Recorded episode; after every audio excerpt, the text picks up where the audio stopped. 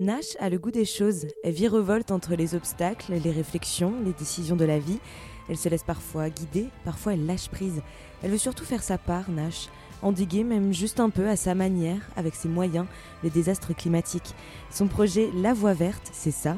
Avec l'aventure, son nouvel album aussi, elle laisse tout derrière elle et va de l'avant, Nash. Elle est comme ça. Ta vie s'en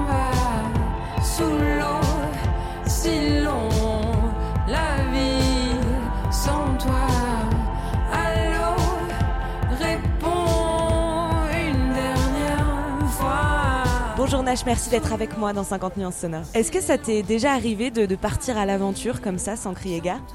Oui, ça m'est déjà arrivé plusieurs fois dans ma vie, mais d'ailleurs dans des moments de ma vie euh, où je, justement j'étais vraiment perdue. Je savais plus trop aller, quoi faire de moi en fait. Et euh, à chaque fois dans ces moments-là, je suis partie en voyage, je suis partie un peu à l'autre bout du monde. Euh, et ça m'a aidé en fait à me retrouver aussi. Donc moi je trouve ça important de de aussi de voilà la vie c'est ça aussi c'est de la de saisir un peu des moments euh, et euh, d'essayer de réinventer quelque chose d'essayer d'aller cher- d'aller chercher d'autres choses ailleurs euh, je pense que c'est important. Donc Quel ouais a- ça m'est arrivé. Quel a été ton plus beau voyage? Oh, il y en avait beaucoup. Bah, je pense que celui euh, quand je suis allée au Liban pour la première fois et euh, je j'étais jamais allée et puis je suis libanaise d'origine et tout ça donc ça ça a été vraiment très très euh, très fort pour moi. Je me suis vraiment sentie très connectée euh, à cet endroit. Mais euh, le, voyage qui m'a vraiment donné confiance en moi aussi en tant que musicienne et tout, c'était aux États-Unis quand je suis allée à New York. J'ai fait un stage de basse batterie pendant quelques mois et ça j'ai vraiment adoré ce truc-là. Je pars, je pars à l'aventure, je laisse tout derrière moi, je pars. Soyez-en sûrs. Pourquoi tu t'es sentie plus musicienne à ce moment-là Mais en tout cas, euh, je, je me suis sentie, euh, tout était possible quoi. Je partais à New York faire un stage de basse de batterie. J'avais jamais fait de batterie de basse de ma vie, donc c'était complètement fou sur le papier. Et je me suis dit mais c'est pas grave, ok, tu joues mal, tu sais pas encore jouer, mais va apprendre quoi. Et je suis allée apprendre avec des à Brooklyn dans des caves avec des icos. Et, euh, et euh, voilà, ça m'a prouvé qu'en fait, euh, voilà, quand on avait une idée, même si elle est, même si elle était hyper farfelue, un peu folle, bah fallait le faire en fait. Voilà. 4 ans sans album et te voilà avec l'opus L'Aventure qui a autour de lui un immense projet écologique et responsable, on va y revenir. Euh, J'aimerais aussi revenir sur euh, la chanson Théo. On t'entend chanter J'attends, j'attends ton retour partout dans les rues, je te sens mon amour à feu et à sang. Comment tu gères l'absence toi? C'est un vaste sujet. Euh, je pense de mieux en mieux, mais très mal en fait, mais de mieux en mieux, je pense. Parce que justement, je me suis rendu compte que euh, par ces choix-là, où justement je partais à l'aventure toute seule et et euh, je me disais bon bah voilà, vas-y, aie confiance en toi, vas-y. Bah c'est aussi de l'émancipation et c'est aussi se rendre compte que seul on peut y arriver, que déjà se reconstruire seul euh, bah, nous guérit en fait. Donc euh, on a moins peur de l'abandon, on a moins peur parce qu'on sait que seul on pourra s'en sortir. Donc euh, je pense que je me guéris de ça, mais ça a été une problématique et c'en est une d'ailleurs toujours, mais mais euh, c'est un truc que j'essaye de, de guérir. pour toute la vie comme tu m'avais promis.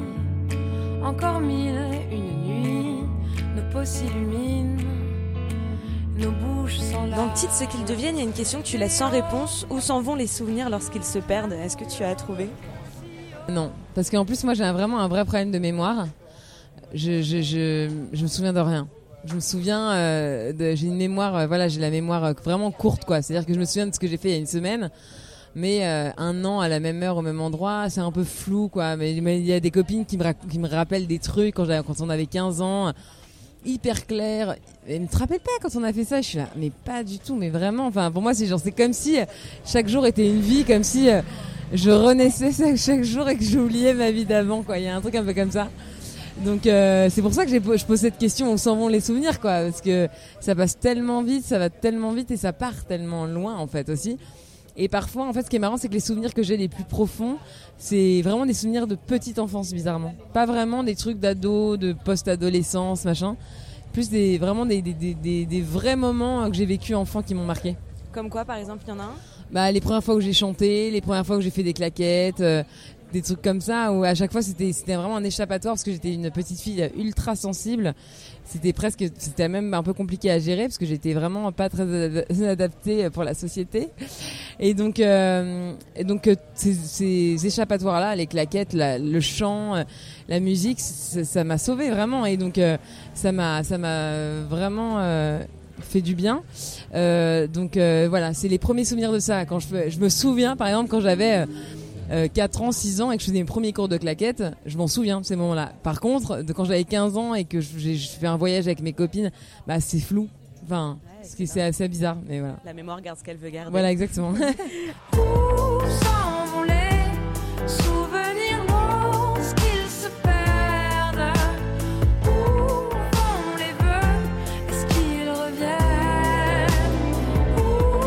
En amour, tu es euh, entière aussi, généralement Oui, complètement. Bah, je, je, peux pas faire autrement que l'être, en fait. Euh, après, je suis entière et en même temps, euh, encore une fois, il y a maintenant cette nouvelle distance aussi. C'est-à-dire que je suis beaucoup moins passionnée qu'avant. Avant, j'étais à, mon amour à feu et à sang, ça raconte bien ce que ça veut dire. C'était de la déchirance absolue. J'étais dans un truc, c'était très, un romantisme exacerbé. Et, euh, et, je pense que c'est aussi l'âge et tout ça, et puis euh, et la sagesse, euh, gentiment, qui, qui, qui, arrive. Mais, mais j'ai plus de recul, j'ai plus, j'ai moins peur en fait qu'on me quitte, j'ai moins peur d'être seule. Je, je, me sens plus armée en fait. Donc, donc je suis, voilà, donc c'est moins, c'est moins virulent qu'avant quoi. C'est la trentaine, ça, à ton avis? C'est la trentaine, ouais. Et puis c'est la, le fait que si la vie fait que euh, c'est des rencontres aussi des gens. Il y a, des il y a, des rencontres amoureuses qui euh, apportent plus d'insécurité que d'autres aussi. Et, euh, et je pense que celle que je vis en ce moment m'apporte aussi une certaine bienveillance, un certain calme. Donc je suis avec quelqu'un qui est calme et qui est, qui est, bienveillant, qui est assez centré. Donc ça m'aide à, à, aller vers là aussi quoi. Est-ce que le passage des 30 ans c'était quelque chose que tu appréhendais Non, pas du tout. Moi, en fait, plus je vis, plus je suis contente. Hein. donc euh, vraiment, euh, j'ai aucun problème avec ça. Euh, bon, je trouve que ça passe de plus en plus vite. Ça, ça commence, ça commence à être. je commence à le sentir. C'est-à-dire que dans ma tournée, par exemple, j'ai une fille qui s'occupe du merchandising et un garçon qui fait la lumière et ils ont 10 ans de moins que moi. Ils ont 23 ans, enfin 22. Et, et, et on, on, rigole avec ça. Je les appelle les jeunes et ils m'appellent la, vieille alors que j'ai 30 ans. Enfin, c'est complètement absurde. Mais en même temps, je me dis, putain, c'est fou, ça y est, je, je suis maintenant cette personne-là. Bon, il y a des moments où je réalise ça.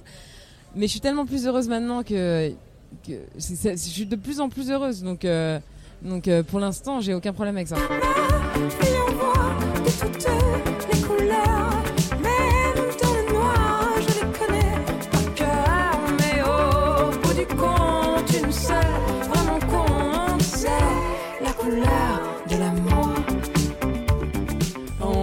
Va revenir sur cet amour euh, quand, on, tu, as pu vivre très passionnellement, de manière très entière, parce que l'amour fait mal, hein, même celui que nous offrent nos amis, notre famille, notre travail. Comment faire? Comment on se sauve dans, ces moments-là? Bah, Je pense qu'on se sauve en se reconnectant avec soi-même.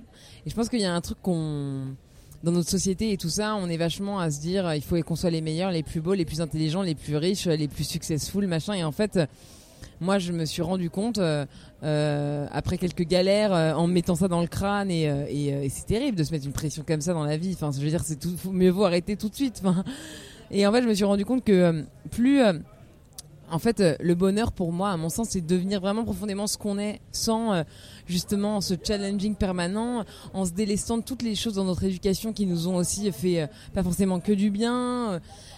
Et je pense que c'est ça le truc. Et quand on arrive vraiment à se recentrer sur vraiment nous ce qu'on veut, nos envies, notre sensibilité, assumer nos imperfections, assumer vraiment ce qu'on est, euh, nos fragilités et tout, c'est là qu'on on, on, on, est fort en fait. Tu penses qu'on peut le faire seul ça? Je pense ouais. Pense qu'on peut le faire parce que je pense qu'on est des animaux et qu'on est des animaux, on a un instinct incroyable et qu'aujourd'hui dans nos sociétés, on, on, nous apprend à nous couper de notre instinct. On nous dit faut manger ça, faut faire ça à cette heure-là, faut être ça.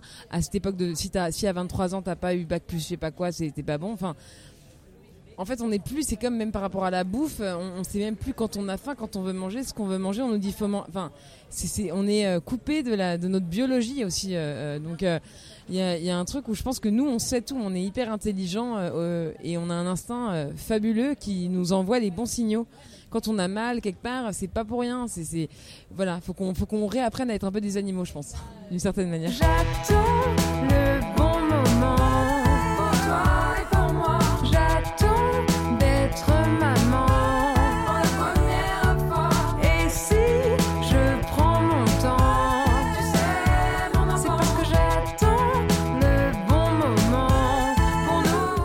Dans le bon moment que tu t'interroges aussi sur ton rôle de future mère, euh, que c'est quelque chose qui t'anime, que tu as envie d'accomplir. Quelle mère tu as envie d'être? Bah, j'aimerais bien, euh, j'aimerais bien, euh, je sais pas quelle mère je serais, et, et je projette pas trop là-dessus parce que c'est pareil, ça me foutre la pression. mais, euh, mais par contre, euh, j'ai- j'aimerais bien essayer de me, de me nettoyer, moi justement, euh, toutes les choses qui m'appartiennent pas, toutes les choses que j'ai gardées en moi parce que euh, j'ai cru, euh, c'était une croyance, euh, je devais être comme ci, comme ça.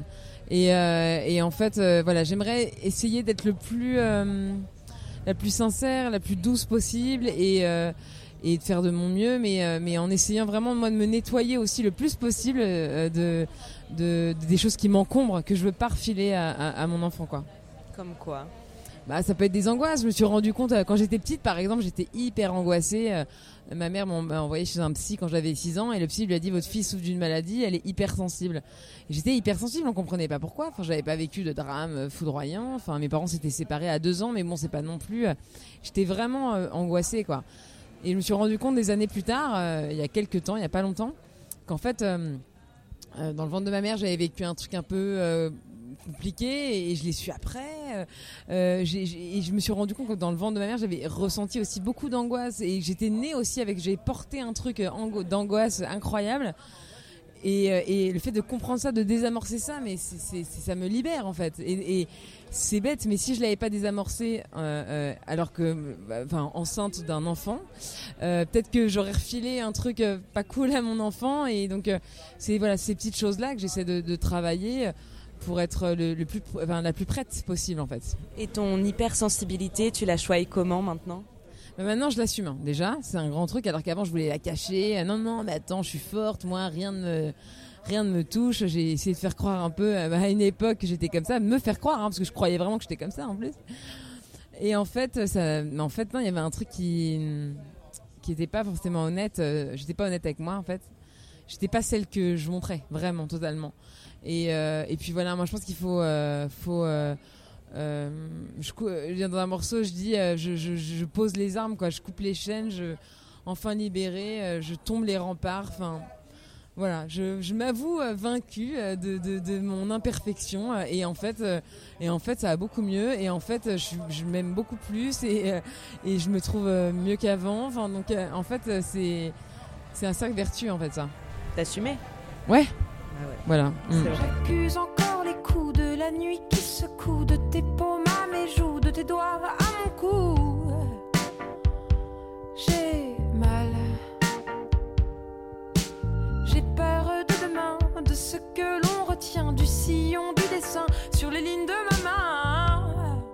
L'amour, c'est aussi l'amour d'une famille, la tienne et la tienne, hein, mais ne t'appartient pas tout à fait puisque tu es la dernière de la famille Chédid. C'est quoi être la, petite dernière d'une famille? Est-ce que c'est plutôt une place handicapante ou plutôt agréable? Bah non, c'est une place. euh, Enfin, moi je pense que c'est moi de mon expérience. Après, je sais pas si on peut. euh, euh, Enfin, je sais pas si c'est vraiment euh, ça pour toutes les familles, mais moi c'était quand même une bonne place parce que. Enfin, je sais pas s'il y a une bonne mauvaise place, mais moi en tout cas, je l'ai bien vécu dans le sens où voilà, je suis la petite, je suis une fille, euh, j'ai mes, mes frères par exemple qui ont été vraiment très protecteurs avec moi, Joseph et Mathieu, mes grands frères, qui ont été très protecteurs, quoi, vraiment. Le fait que je sois une fille et que je sois plus petite, donc euh, je me suis sentie euh, vraiment euh, euh, bien protégée, euh, voilà. Euh, et mais en même temps, euh, en même temps, voilà, en même temps, euh, je suis la dernière, donc il y a des moments, les, les grands ils font aussi leur truc. Moi, il fallait aussi que je dise oh j'existe, Il y a des trucs à dire moi aussi. Donc voilà, il y a, donc, je sais pas s'il y a une bonne ou mauvaise place. Par contre, c'est sûr que j'ai été très gâtée. Mais alors, dans la, finalement, j'ai l'impression que quand on est la, la dernière d'une famille, on reste la dernière pour toujours. Est-ce que c'est quelque chose qui encore aujourd'hui peut t'handicaper? Non, pas du tout, parce que. Parce que je pense que au-delà de ça, il y a un moment donné, quand on grandit, euh, on n'est plus le premier, le dernier, le moyen, le truc. On devient des êtres humains avec nos personnalités hyper différentes et en même temps, on est hyper connectés, mais on se ressemble pas du tout. Et en même temps, on se ressemble grave. Donc euh, voilà, moi j'aime euh, j'aime ça, Mathieu aime ça, Joseph aime pas ça, moi j'adore ça. Voilà, c'est juste chacun.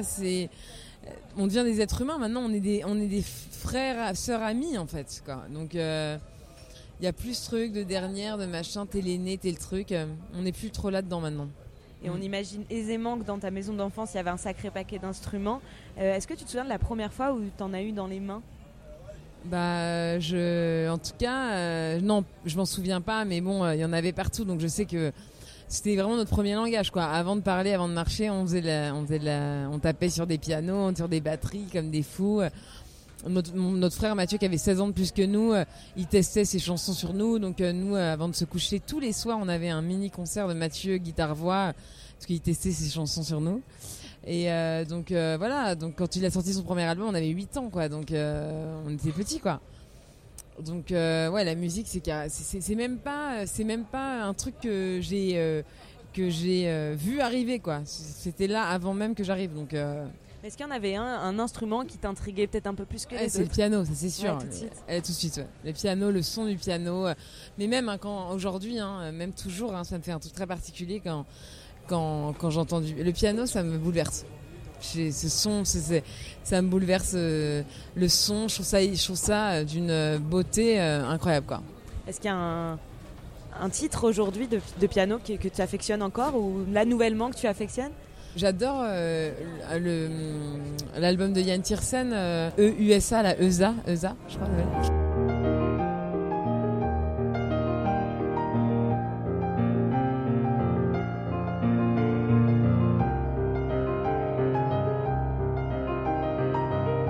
J'aime beaucoup sa sensibilité. Moi, j'adore. Euh, je compose aussi un peu euh, de, morceaux instrumentaux comme ça, un piano. Juste quand il y a du piano, euh, j'ai toujours un petit truc qui fait ah, j'aime bien. ah, ça me touche.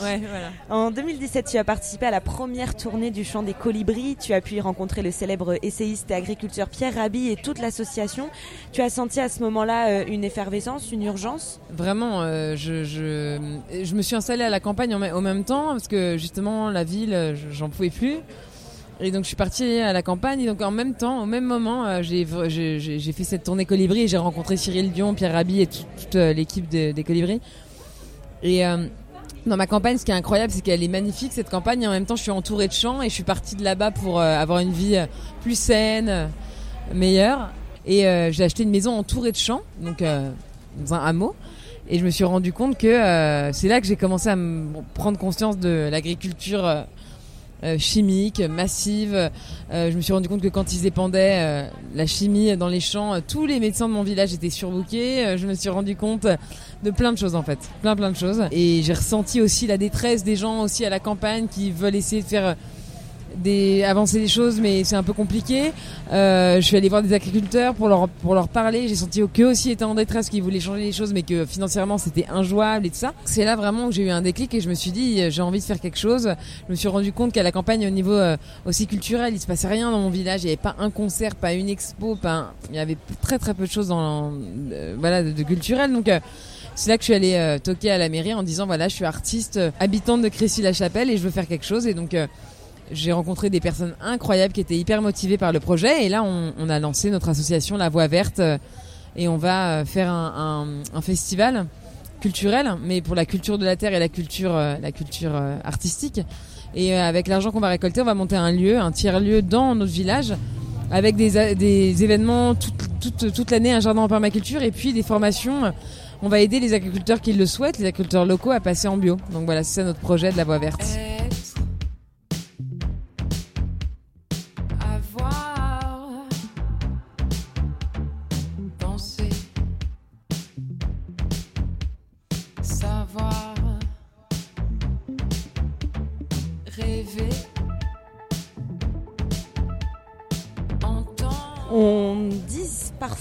On a cette, ce fantasme de dire que euh, dans la campagne on s'ennuie. Est-ce que c'est ce que tu ressens Pas du tout, au contraire. Je m'ennuie beaucoup moins qu'en ville. Ah ouais? Ouais. Parce que euh, c'est beau. c'est beau. Il y a le chant des oiseaux. Il y a, en fait, bah, quand je, je, on se tutoie, on se voit. On se tutoie. quand je te parlais de la quête de soi et tout ça, d'essayer de, bah, ça aide beaucoup ça. Et je trouve qu'il y a des gens qui angoissent à la campagne. Mais pourquoi ils angoissent? Parce qu'ils se retrouvent face à eux-mêmes. Et que c'est beaucoup plus facile d'être à, Paris, de se dire ah non, attends, attends, oh là attends, je suis deux secondes avec moi-même, attends c'est l'angoisse, vas-y je vais au ciné, je vais voir un pote, je vais au machin, je vais au En fait quand t'es tout seul, bah t'es face à toi-même, hein. donc euh, c'est vrai que c'est angoissant au début, mais après euh, quand euh, en fait, on est, au, on est au contact avec moi dans mon jardin. Il y a des oiseaux, il y a plein d'oiseaux, il y a des chats qui passent, il y a des, il y a des, il y a des hérissons, il, y a, il, y a, plein de fleurs qui poussent. c'est un truc, moi, enfin voilà, ça paraît complètement mièvre, mais euh, moi je trouve que c'est la, c'est la puissance de la vie aussi et c'est ça qui est beau et donc je ne m'ennuie vraiment jamais quoi. Et dès que j'ai envie de sortir, bah, je prends mon petit, euh, mon petit train et je vais à Paris et je vais voir des concerts et voilà quoi. Finalement tu sors moins et c'est pas plus mal. Bah je, sors, je pense que je sors pas moins parce que euh, je suis à Paris j'étais pas forcément très mondaine, jamais été très Ouais, euh, jamais été shorté, ouais, shorté pas énormément quoi. Je sors que quand j'ai vraiment envie d'aller voir un spectacle ou voilà. Donc je sors pas, je sors pas moins. Et en plus quand je sors, je suis hyper contente d'aller à Paris, vraiment de le faire. Alors qu'avant j'étais un peu blasée, on m'a invité à des concerts, j'allais pas parce que j'étais un peu blasée quoi. Maintenant je suis moins blasée.